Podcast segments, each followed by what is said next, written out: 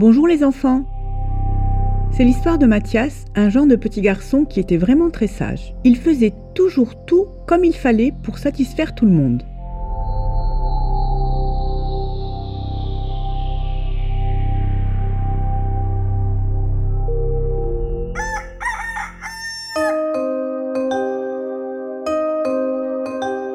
Le matin, quand il fallait se lever pour aller à l'école, Mathias se mettait rapidement debout pour tirer les rideaux, ouvrir la fenêtre et respirer de l'air frais comme on lui avait dit de faire.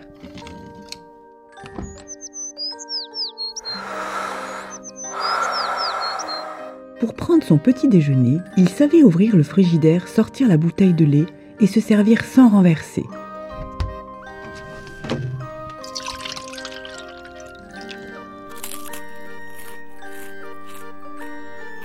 Quand il avait fini, il n'oubliait pas de ramasser toutes les miettes qu'il y avait sur la table.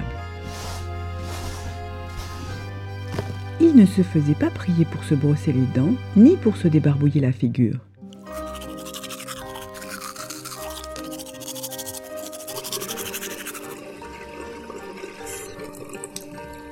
Il s'habillait et enfilait les vêtements qu'on lui avait dit de mettre et pliait son pyjama sous son oreiller. Quand on lui demandait de ranger sa chambre, il prenait tous ses jouets et les mettait dans les tiroirs sous le lit. Il prenait soin de tout bien ranger, sans faire de bruit, pour ne pas réveiller bébé qui dormait à côté.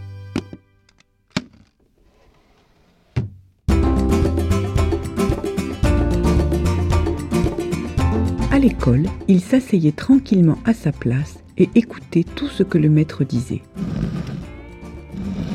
Pour écrire sur son cahier, il prenait soigneusement le crayon entre le pouce, l'index et le majeur pour former les lettres proprement. C'est bien écrit, disait le maître. Pour colorier, il s'efforçait aussi de ne pas sortir du cadre et arriver à remplir de couleurs toutes les formes sans dépasser.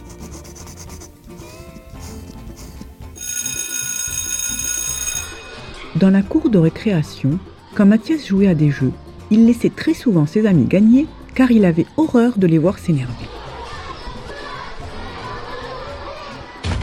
Quand il tombait et qu'il se faisait mal, il ne pleurait même pas et disait toujours ⁇ Ce n'est pas grave !⁇ En rentrant à la maison le soir, il n'oubliait pas de retirer ses chaussures avant d'entrer et allait directement dans sa chambre faire ses devoirs. Il apprenait ses strophes de poésie par cœur et arrivait à les réciter sans se tromper ou presque. Au dîner, il mangeait tout ce qu'on lui servait, même quand c'était des légumes, et finissait toute son assiette sans sourciller. En se levant de table, il allait déposer son assiette vide dans l'évier. Quand il y avait des enfants de son âge à la maison, il prêtait ses jouets même quand il savait qu'il risquait d'être abîmé.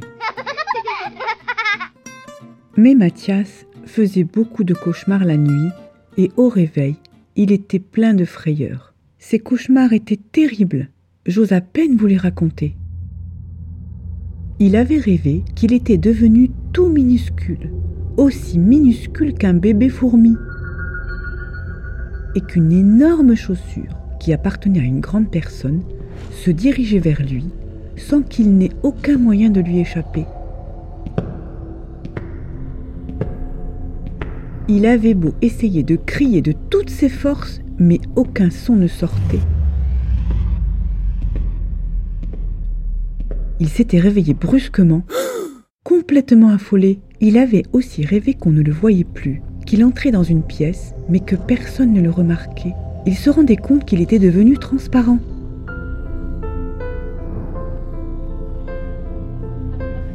Il voyait les gens qu'il y avait autour de lui, mais personne ne s'était aperçu qu'il était là aussi, tout près d'eux.